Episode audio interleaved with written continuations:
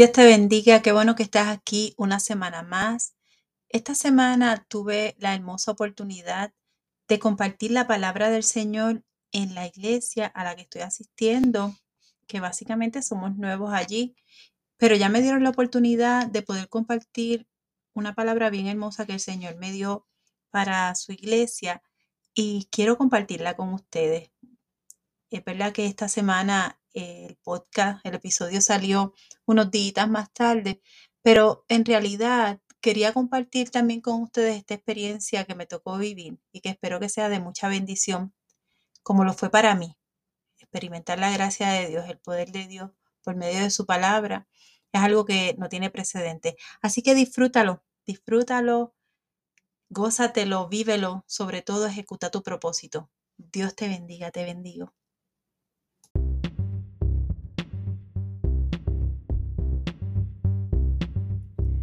Saludos y que Dios te bendiga.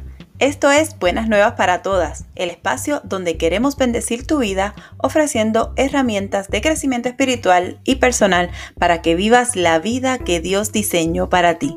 Así que, comencemos.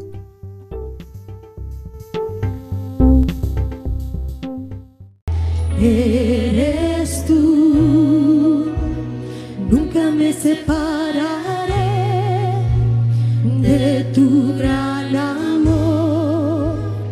Eres mi Señor, mi Salvador.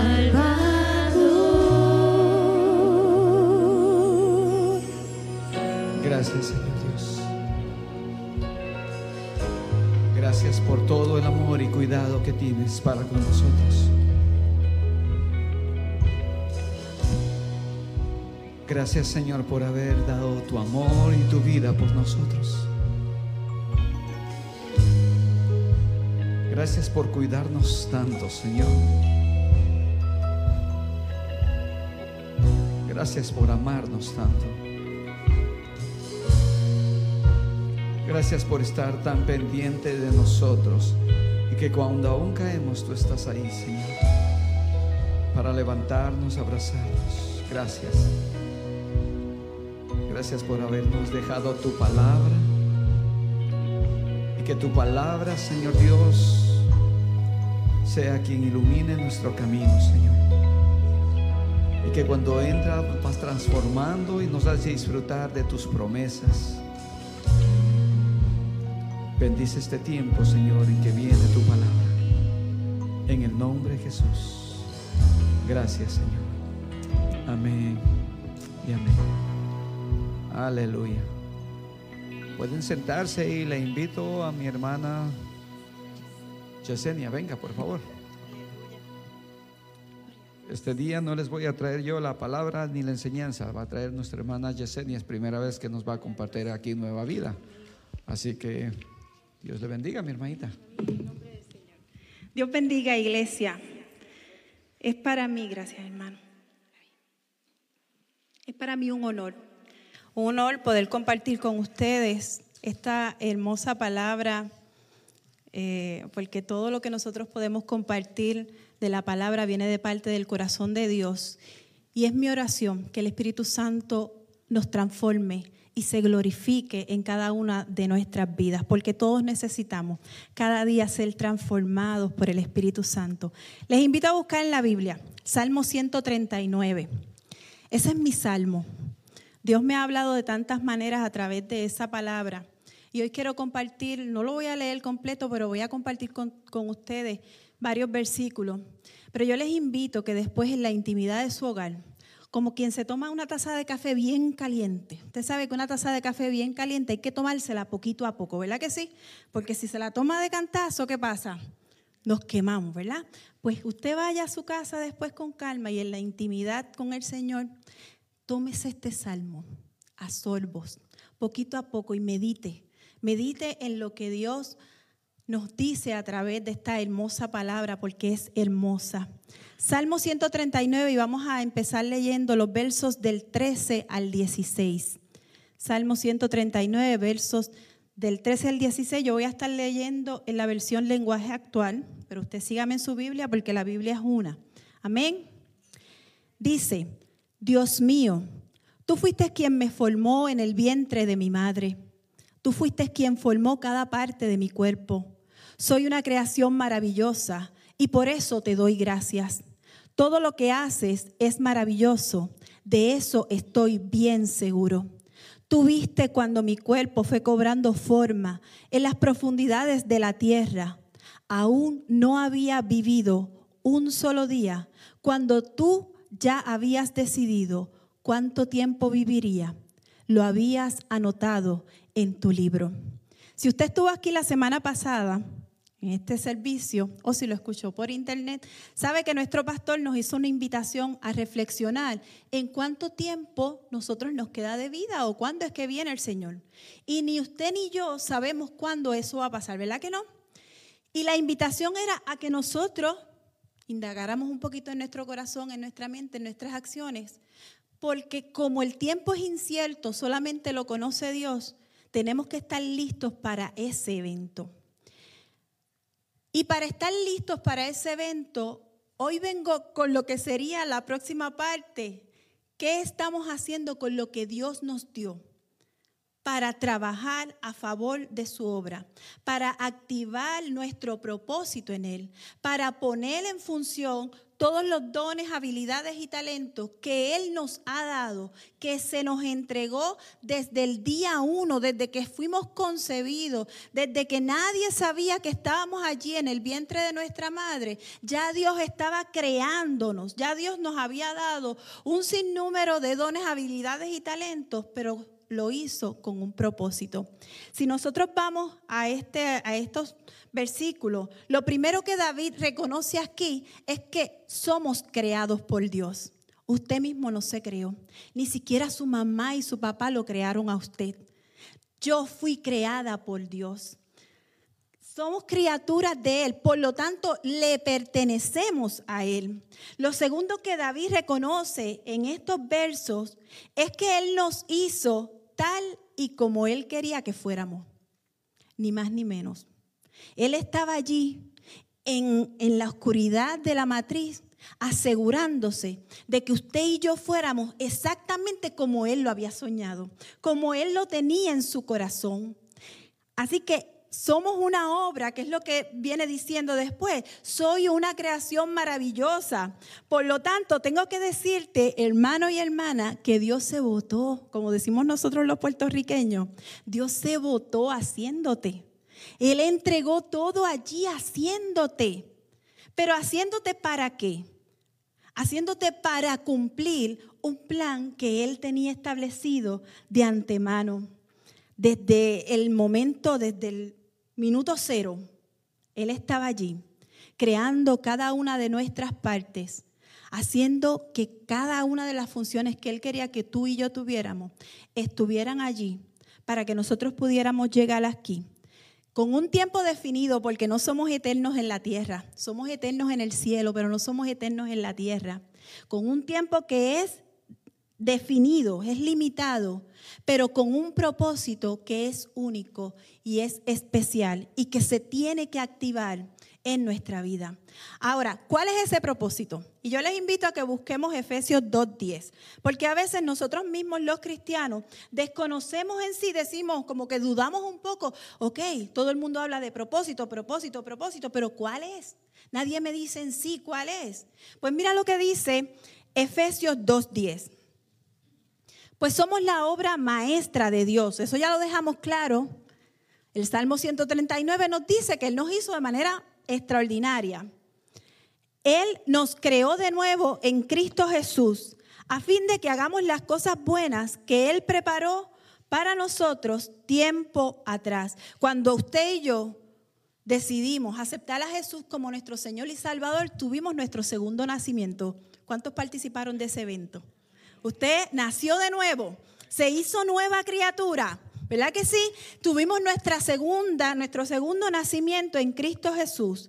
Pero una vez nosotros aceptamos al Señor Jesús como el Señor de nuestra vida, entonces tenemos que comenzar a vivir la vida que Él diseñó para nosotros. Porque dice su palabra que ya no vivo yo, sino que Cristo vive en mí y las cosas viejas pasaron, he aquí todas no algunas de mi vida, no las que yo quiera entregarle al Señor y las otras me las guardo. Dice, todas son hechas nuevas. Por lo tanto, tú y yo, el día que decidimos decir, sí, Jesús, tú eres mi Señor y Salvador, ese día asumimos la responsabilidad, asumimos el compromiso de vivir la vida que Él planificó para ti y para mí. Decidimos, porque cuando aceptamos el don preciado de la salvación, le dijimos, sí, con todo lo que viene eso. El paquete completo, porque el Señor no nos da cosa media, Él nos da el paquete completo para hacer las cosas buenas que Él preparó tiempo atrás. ¿Cuáles son esas cosas buenas? Servir, ayudar, tener misericordia, no ser indiferente. La iglesia tiene que dejar la indiferencia, porque a veces no nos enfrentamos a ciertas cosas y lo que hacemos es que miramos para el lado. Eso es indiferencia. Y no somos llamados a ser indiferentes somos llamados a activar, llamados a colaborar y sobre todo a ser parte del cuerpo de Cristo. Cada una de las personas que se congrega en esta iglesia es parte fundamental del cuerpo de Cristo. Usted no vino para estar sentado. Si le gusta estar sentado, pues busque algo en qué trabajar que sea sentadito, pero hágalo. No se quede sin hacer nada, porque usted fue llamado a hacer cosas buenas, que ya Dios las planificó de antemano para usted y para mí. Mire lo que dice Efesios 11:11. Es más, dado que estamos unidos a Cristo, estamos unidos a Cristo, amén, amén, amén. Hemos recibido una herencia de parte de Dios, porque Él nos eligió de antemano. Fíjense que es que no nos eligió ayer ni siquiera nos eligió el día que le dijimos sí a Jesús. Él nos eligió de antemano para ese momento hermoso y hace que todas las cosas resulten de acuerdo con su plan. Él tenía un plan. Usted sabe que cuando los que somos padres, cuando nos enteramos de que vamos a tener un hijo, empezamos a soñar. Eh, pero empezamos a, soñar cosas hermosas para nuestros hijos. Nadie dice, mi hijo va a ser un delincuente. Nadie, dijo, nadie dice que mi hijo va a ser un adicto. Nadie dice cuando ve ese bebé, dice, ay, esto va a ser lo peor del mundo. Nadie dice eso. Empezamos a soñar cosas hermosas para nuestros hijos. Si eso somos nosotros, imagínense todo lo que Dios soñó para usted y para mí como padre, todos esos pensamientos hermosos, cuando Él estaba allí en la matriz de nuestra madre, viéndonos cómo nos íbamos creando, todos los pensamientos, todos los sueños hermosos que Él tenía para ti y para mí. Pues Él quiere, eso es parte de la herencia, pero Él quiere que tú y yo seamos intencionales y seamos conscientes de que tenemos que cumplir ese plan. Efesios 1.14, que son unos versos más abajo, dice, el Espíritu es la garantía que tenemos de parte de Dios, de, que nos dará la herencia que nos prometió y de que nos ha comprado para que seamos su pueblo. Dios hizo todo esto para que nosotros le diéramos la gloria y la honra. Si todavía usted tiene dudas de cuál es su propósito, nuestro propósito es dar gloria y honra al Señor con todo lo que hago desde el lugar donde trabajo, dentro de mi casa, en mi familia, en el supermercado, dentro de la iglesia, cuando hablo con un desconocido, cuando hablo con alguien que conozca, que todo lo que yo hago, diga, piense, actúe sea para dar gloria al Señor. No para gloriarnos nosotros, no es para decir que sabemos más que los demás, no es para decir, mírame todo lo que yo sé hacer, no es para eso. A fin de cuentas solamente somos barro. Barro que está siendo moldeado con un propósito que es mayor a nosotros, con un propósito que es santo y que se tiene que cumplir, hermano que se tiene que cumplir. Si todavía tenemos alguna duda de cuál es nuestro propósito en la tierra, búsquese Marcos 16, 15. Porque Jesús no se fue hasta que comisionó a sus discípulos. Y esa comisión también es para usted y para mí. Antes de ascender, Jesús tuvo la última reunión con sus discípulos y le dijo esto. Y no, y no se lo dijo de manera metafórica, aquí no usó una parábola, se lo dijo directamente. Entonces le dijo, vayan por todo el mundo y prediquen las buenas nuevas a todos. Vayan. No es que se metan a una iglesia y se queden ahí y coman, coman, coman, coman. Vayan, vayan, sal, comparte, dilo, esparce este evangelio. Vamos a hacerlo, vamos a ser intencionales, vamos a tener la conciencia y la mentalidad de Cristo de esparcir estas buenas nuevas de salvación para su pueblo. Aquí la gran pregunta es, ¿estamos ejecutando el plan de Dios o estamos ejecutando nuestro propio plan? ¿Estamos cumpliendo el sueño de Dios o estoy llevando a cabo mis propios sueños? Y yo no digo que tener sueños sea malo. Dios pone en nuestro corazón, en nuestra mente, muchos sueños hermosos. Pero son sueños que se alinean con su plan, que se alinean con su propósito, no con el mío. ¿Y cómo yo sé cuando un, un, sueño viene de parte de Dios y cuando un sueño es mío? Si ese sueño es solamente, escuche bien, es solamente para dar gloria y honra al Señor, ese sueño está dentro de su propósito. Pero si ese sueño que yo tengo es para hacerme más famoso, es para enriquecerme, es para que todo el mundo sepa quién yo soy, ese no es parte de su propósito. Porque a eso no fue a lo que vinimos.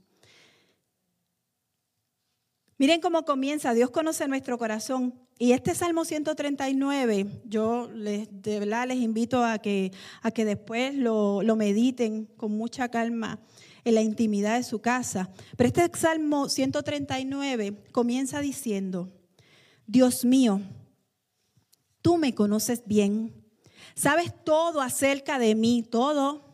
Sabes cuándo me siento y cuándo me levanto. Aunque esté lejos de ti, me lees los pensamientos. Incluso cuando no estamos cerquita de Él, Dios sabe lo que estamos pensando. Sabes lo que hago y lo que no hago. No hay nada que no sepas. Todavía no he dicho nada y tú ya sabes qué diré. Me tienes rodeado por completo. Estoy bajo tu control. No alcanzo a comprender tu admirable conocimiento. Queda fuera de mi alcance. Miren, yo amo, amo la imagen de un Dios que me ve. Yo amo eso. Y hay gente que no le gusta saber que Dios lo está viendo. Pero yo amo la imagen del Dios que me conoce y que está pendiente de mí. Y Él no lo hace para acusarme. Y bien podría hacerlo porque yo no soy perfecta. Cometo mis errores. Y Él podría acusarme si Él quiere porque Él es Dios todopoderoso. Pero Él no lo hace para eso. Usted sabe, a veces tenemos solamente en nuestra mente la idea de un Dios que castiga, la idea de un Dios que regaña, la idea de un Dios que oprime, la idea de un Dios que acusa. Pero ese no es el Dios que yo conozco. El Dios que yo conozco es el Dios que me sana, es el Dios que me salva, es el Dios que me liberta, es el Dios que me guía, es el Dios que me enseña, es el Dios que quiere mostrarme, mira mi hija hasta dónde puedo llevarte. Mira mi hija lo que tengo para ti.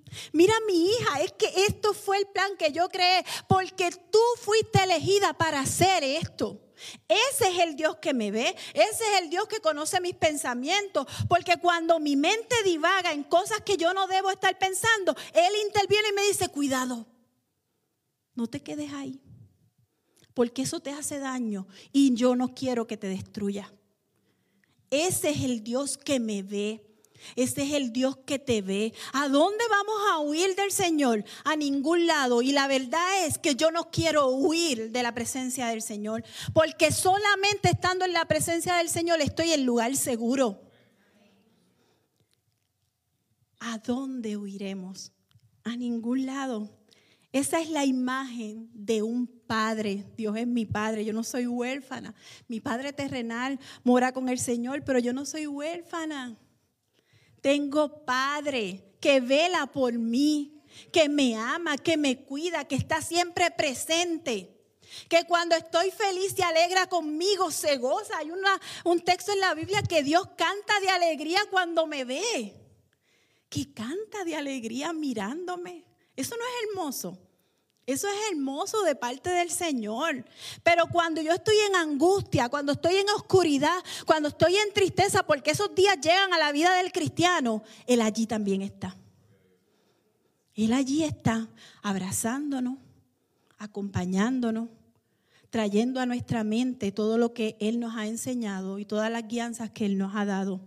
Y es ahí como el salmista que tenemos que decir, semejante conocimiento es demasiado para mí y no puedo comprenderlo.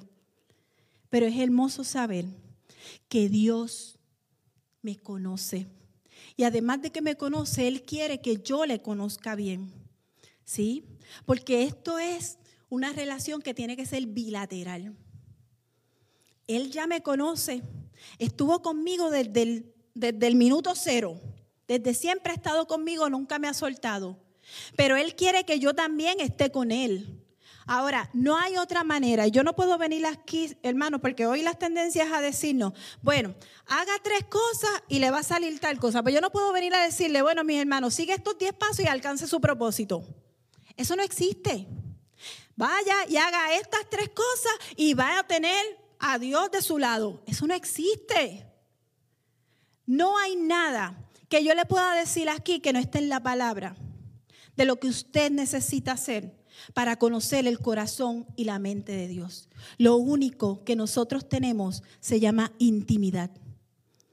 Si yo me voy al lugar secreto y derramo mi corazón delante de mi Padre, allí le digo todo lo que tengo, todo lo que sé, todo lo que soy, Él va a responderme. Él va a traer revelación a mi vida. Él va a contestar esas preguntas que tú y yo tenemos, porque las tenemos. Él va a decirnos hacia dónde dirigirnos, pero eso no ocurre de la nada, eso ocurre en intimidad, en tiempo de calidad con el Señor, en tiempo intencional para estar con Él. ¿Qué es lo que usted tiene que hacer para sacar tiempo de calidad con el Señor? Eso solamente usted lo sabe. Yo sé lo que yo tengo que hacer para estar con mi Dios. Y eso se paga un precio, es verdad, se paga un precio para estar con el Señor en intimidad, pero vale la pena. Vale la pena, porque el resultado de estar con el Señor es conocimiento, es guianza. El resultado de estar con el Señor es saber que cada paso que yo doy en su nombre están bien dirigidos. Conocer al Señor es parte de lo que usted y yo tenemos que hacer. No perdamos la oportunidad de servirle al Señor. No perdamos la oportunidad de obedecerle. No perdamos la oportunidad de serle fiel. No perdamos la oportunidad de estar allí, en el lugar secreto, en intimidad con nuestro Padre. Yo quiero leerles este versículo que les digo la verdad, impacta. Cuando uno lo medita, cuando uno reflexiona sobre él, impacta, porque deja al descubierto lo mucho que Dios ha anhelado tener una relación contigo y conmigo. ¿Y cuántas veces hemos respondido a ese llamado? Es la pregunta, ¿verdad? E, esa pregunta solamente no la debemos contestar nosotros. Pero hoy los quiero compartir contigo para que nosotros no seamos como este pueblo. Isaías 65.1 dice, el Señor dice, estaba listo para responder, pero nadie me pedía ayuda. Estaba listo para dejarme encontrar, pero nadie me buscaba.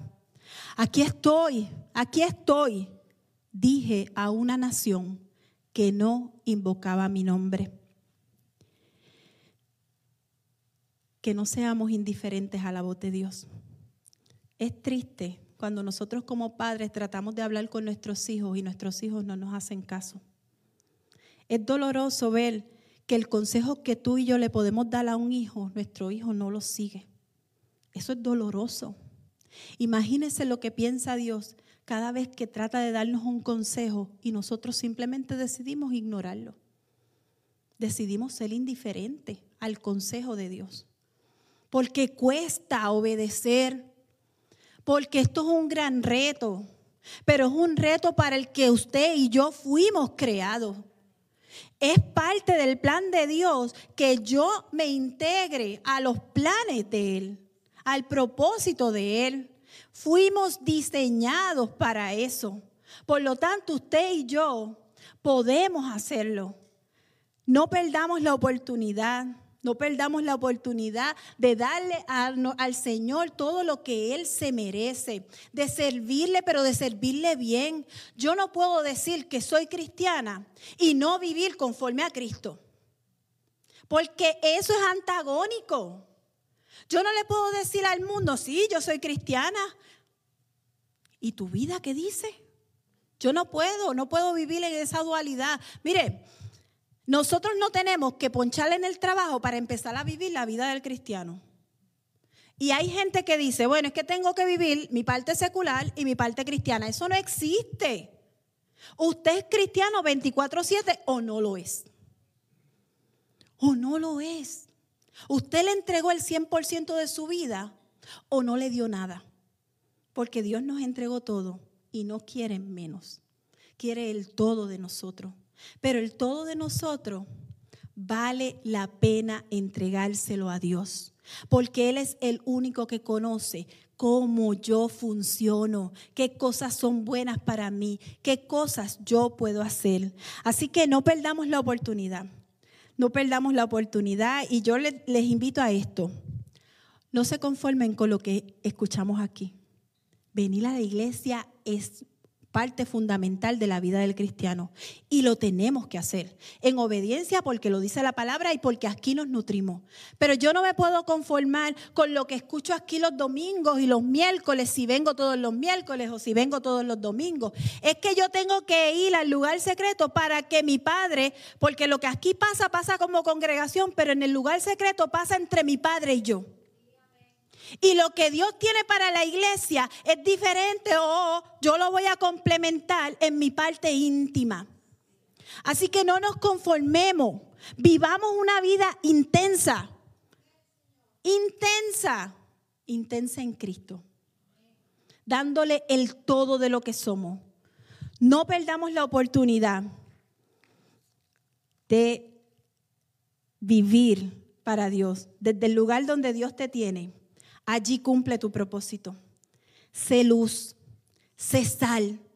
Ya Dios dijo que íbamos a hacer luz y sal, pues vamos a hacerlo. Sé luz, sé sal.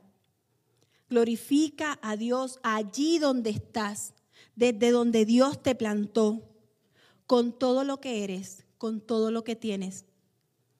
Glorifica al nombre de Dios. No pierda la oportunidad de ser de bendición para otros activa tu propósito y sobre todo, ejecútalo. Ponlo a trabajar para la obra del Señor. Hay un precio que pagar, pero vale la pena servir a Dios. Te bendigo, iglesia. Gracias por la oportunidad. Y sé que el Espíritu Santo hará grandes cosas en esta obra, porque Dios está aquí. Y todo lo que Dios tiene planificado para esta Grey se va a cumplir. Pero tú y yo tenemos que poner nuestras manos en el arado para que ese propósito se cumpla. Te bendigo, iglesia. Aleluya.